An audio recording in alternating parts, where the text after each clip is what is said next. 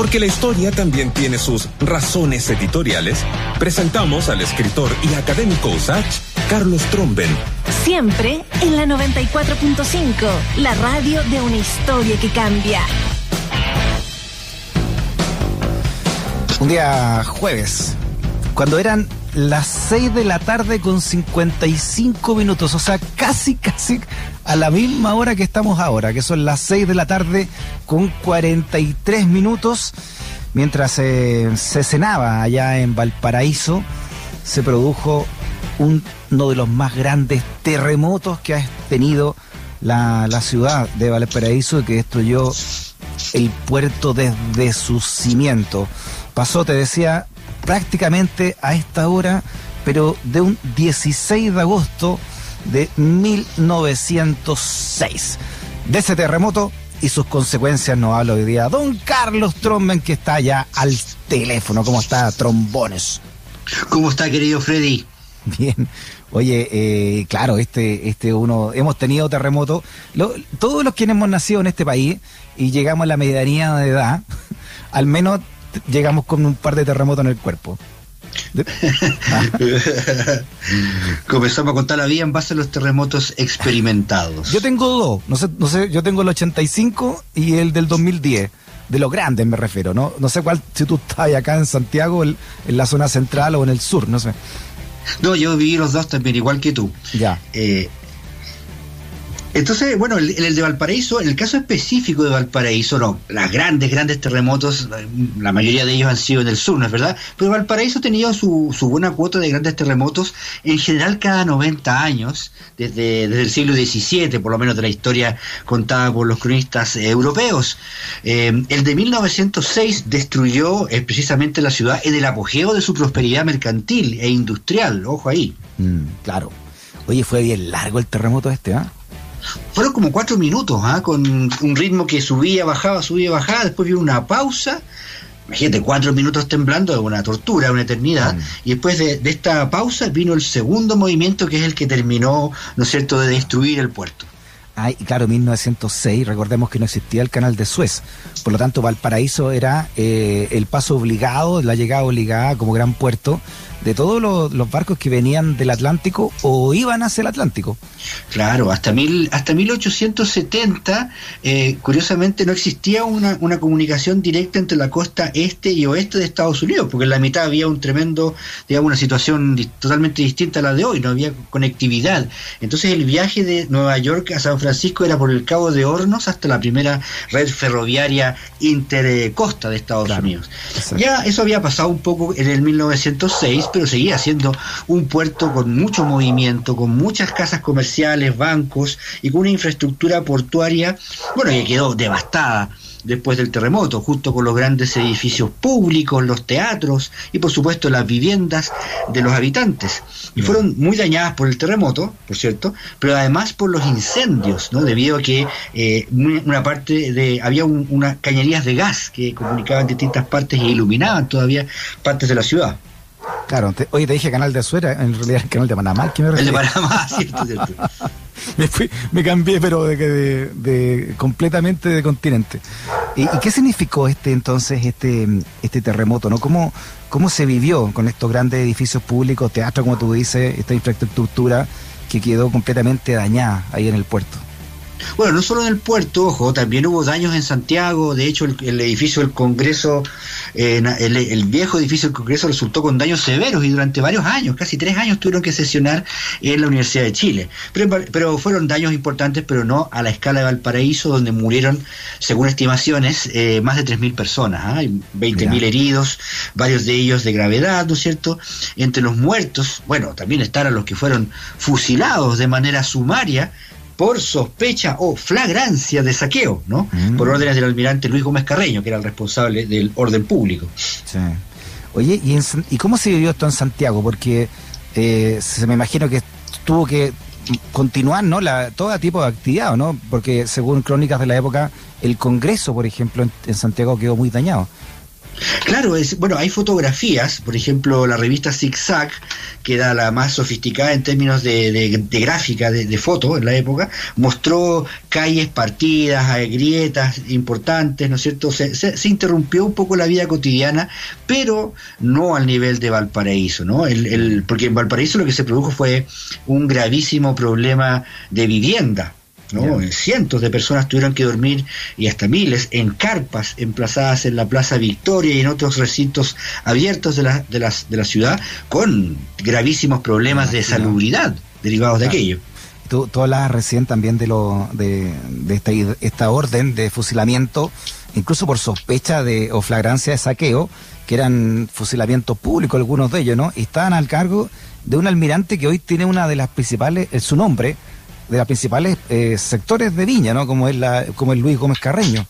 Claro, sí, eh, bueno, de hecho eso es interesante recalcarlo por los cambios de mentalidad, ¿no? Porque esa mano dura frente al saqueo en la época le valió reconocimiento y felicitación divers de, de, todas las fuerzas políticas del presidente al almirante Gómez Carreño. Era lo que se usaba, incluso más grotesco aún para nuestra mentalidad de hoy, esas ejecuciones fueron fotografiadas.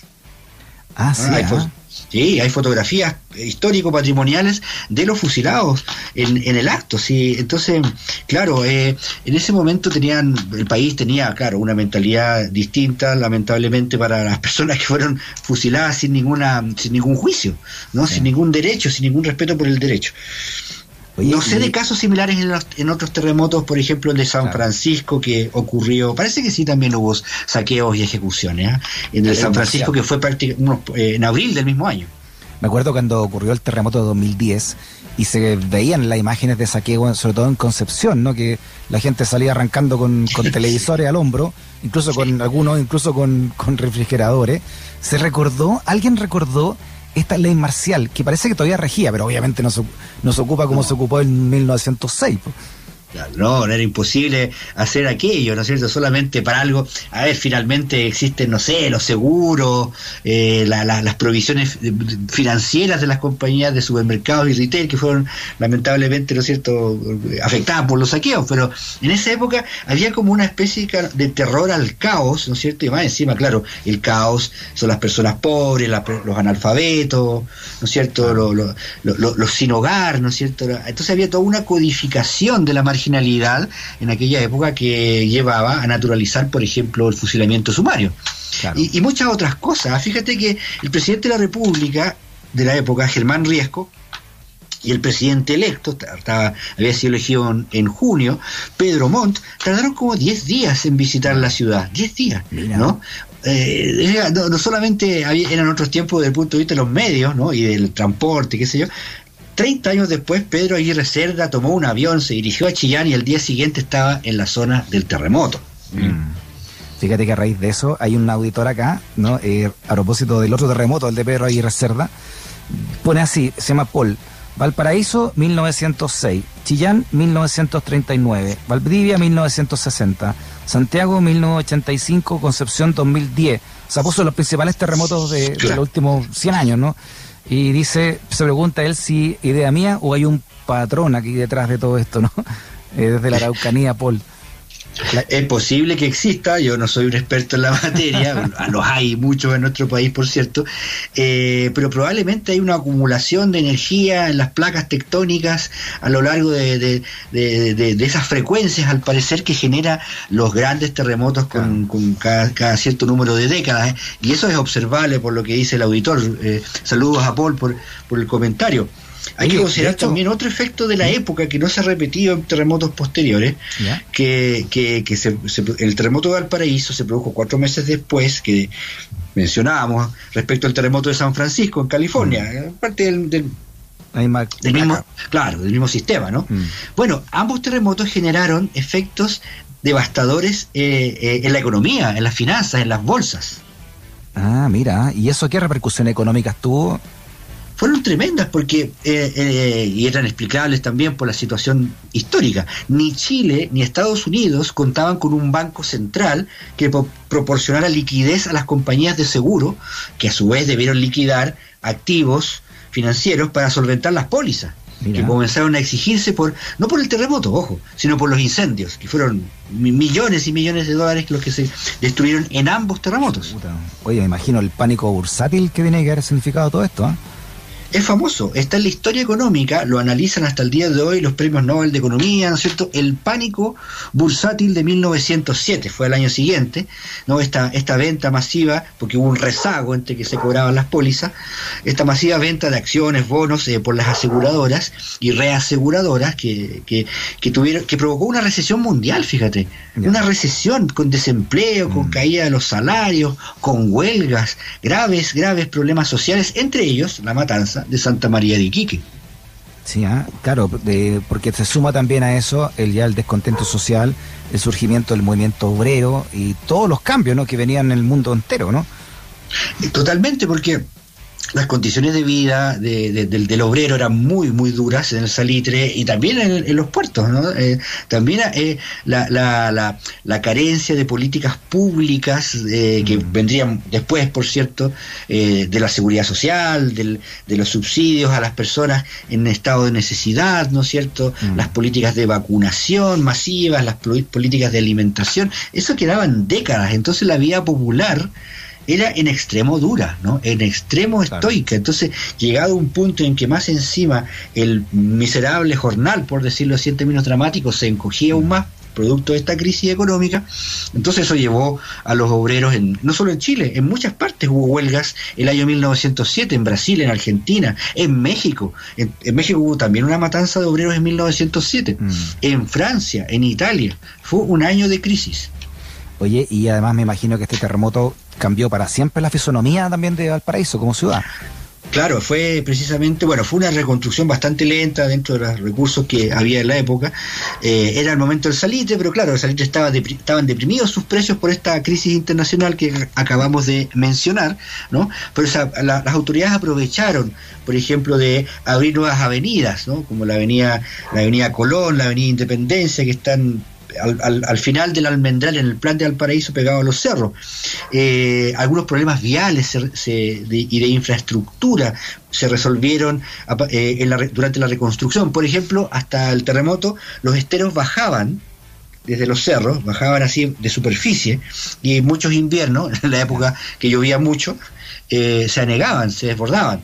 ¿no? Entonces, eh, después del terremoto se aprovechó de eh, enterrar, por así decirlo, y abovedar los esteros ah, que hoy corren por debajo de las avenidas emblemáticas de Valparaíso, Argentina, al lado del Congreso, ah. Uruguay y Francia. Ah, eso eran esteros antes, ¿ah? Sí, son las avenidas, principales de Valparaíso. Sí, sí las perpendiculares que bajan eran esteros, bajaban con la pendiente. ahora, hoy en día, cuando ustedes pasan por la Avenida Argentina, debajo corre agua, por lo general. Oye, bueno, y además que para eso le fue quitando también terreno, entre comillas, al mar, ¿no? Fue, fue quitando el espacio al mar. Ese es uno de los, elementos que se señalan como causantes de la gran destrucción de edificios en el plan, en el Almendral precisamente, los de borde costero, porque el mar, según los testimonios históricos, fotográficos y, relatos, ¿no? cuando se abre el, puerto de la navegación internacional, por ahí por la década del 1820-30, el mar llegaba hasta arriba, hasta más arriba de la Plaza Sotomayor, más arriba de la, primera zona naval incluso, donde ahora está el, edificio de los tribunales de justicia en Valparaíso. Mm y el ascensor El Peral, ahí llegaba el mar, o sea, toda la avenida Prato, donde están los bancos, actualmente era mar. Después se fue corriendo, corriendo, entonces era ese terreno de relleno era sumamente, eh, no era propicio para la construcción en altura, incluso en mm. los parámetros de la época. Oye, hasta el día de hoy hay edificios grandes allá. ¿eh? Sí, sí. Ah, después el relleno, el relleno se fue calculando, está, está la estación, en la estación, ¿no es cierto? Eh, la estación Puerto, el terminal del, metro regional de Valparaíso está ahí encima, emplazado donde, antes había mar. Fíjate que en una en, la construcción de los estacionamientos de la Plaza Sotomayor, eh, por allá por el año 95, 96, encontraron un barco, encontraron restos de la, de la fragata María Isabel, de la primera escuadra, ¿no? fue que, entonces, imagínate, el mar era ahí donde se, iban a terminar los barcos dados de baja. Oye, aunque, aunque la estadística decía que Valparaíso tuvo tres grandes sismos cada 90 años desde el siglo XVII, ¿verdad? Este era el tercero, desde más o menos de casi un siglo. Igual surgieron como teorías media, media esotéricas, ¿no? todo el rato, pues, imagínate. Bueno, siempre en Chile esa, esa fauna de personajes que junta los péndulos y no sé, ¿verdad? eso es, parte del paisaje. ¿no? Pero fue efectivo, y esto no es mito urbano, eh, ocurrió que un capitán de corbeta llamado Arturo Middleton, que era el jefe de la sección meteorológica de la Armada, la Armada de Chile, ¿no es cierto?, publicó un artículo diez días antes de la, de la tragedia y se basaba, claro, en teorías pseudocientíficas que vinculaban los movimientos astrales con los movimientos telúricos de la Tierra, que no tiene nada que ver absolutamente. Y lo, loco del asunto es que le achuntó al día. ¿En serio? No, dijo el día? Oh, y nadie le hizo caso. No, la, predicción de Middleton se basaba en que el 16 de agosto de aquel año iba a haber una conjunción entre Júpiter y la Luna. Oh. Y esa fue la base astrológica, esotérica del, de este marino para, para bueno, no, no, existía ni siquiera, creo, creo yo, ¿ah? puedo estar equivocado, no es mi especialidad tampoco, creo que la teoría de la subducción de placas no, no estaba en el... Está todavía, ah, claro, no, Oye, ahora, claro, esto con la tecnología de hoy una ridiculez, pues sabemos por qué se producen los terremotos perfectamente. No se pueden todavía predecir, pero se pueden explicar por, como tú dices, la, la, el choque de placas tectónicas. Pero igual claro. que le ha hecho un tal día es chistoso porque, no, claro, o sea, eso ha alimentado. Todos los terremotos en Chile van acompañados, bueno, de su cuota de sufrimiento, de tragedia, de memoria colectiva, que estaba mm. haciendo tú para el terremoto. En el caso de mi familia, mi, bisabuelo vivía en Valparaíso, era un comerciante, ah, tenía una tienda, sí, tenía una tienda de sombreros y confección en la calle ah. Victoria, en Valparaíso. La, eh, ¿Tromben? ¿Tu abuelo Tromben? Mi abuelo Tromben, sí, Rómulo Tromben Sartori. Mira, qué interesante. Claro, al paraíso llega lleno inmigrante y Claro, se, tenía la, bomba Italia, era toda una comunidad italiana, alemana, francesa, inglesa, sobre todo, por cierto, española. Era, era un puerto de, migrantes. Mi bisabuelo llegó al, también al paraíso eh, y ahora está, está enterrado en el cementerio de disidentes ahí en Valparaíso. Mira tú, ¿eh? claro, hay fotos del cementerio tras el terremoto, hay fotos de los grandes edificios, de las iglesias emblemáticas que se les cayeron las torres. Eh, hay, hay, un material fotográfico patrimonial muy interesante del terremoto y relatos también. Eh, de los cronistas porteños, hay un corpus de memoria eh, que quedó, ¿no es cierto?, incluyendo esta anécdota de, la predicción falsa, pero que le acertó, digamos, por esas cosas de la vida, eh, y fueron parte del imaginario, de, este imaginario Valparaíso que, que, que, le lleva bombardeo, que le lleva pirata, que le lleva inundación, que le lleva desbordes de estero, en fin. Oye, déjale leerte, sé que estamos, la, jefa me, me va a matar, pero eh, deja leerte algunos, algunos WhatsApp que han llegado muy lindos. Por ejemplo, Claudio dice, don Carlos, me gustó escucharlo. Mi abuelo en el terremoto tenía ocho años y me contaba que vio desarmarse el cerro donde estaba el cementerio, vio los cajones y sus muertos cayendo cerro abajo. Claro, a propósito de lo que estamos hablando, ¿no? El, cerro cementerio, se llama, ¿no? Claro, el otro es tremendo, el, el, el, que está al lado del cárcel, está, claro. al lado, es una garganta que está ahí. Están los, dos, están los dos cementerios. Gracias, Claudio. Ya, claro. Y, por ejemplo, mira, Carmen lo que dice. Dice, soy Carmen de Temuco. Mi abuelita tenía 11 años para el terremoto de Valparaíso. Se perdió de su mamá, mi bisabuela. Cuando vivía me relataba que una gran bola de fuego destruía casas y personas. También vio varios fusilamientos. Luego encontró a mi, bisabuela ayudando en un campamento de salud de la Cruz Roja. Contaba que fue terrible. Mucha gente moría quemada por cuidar sus enseres y joyas. Fue un caso. Los presos se amotinaron también, recuerda ella, Carmen, ¿no?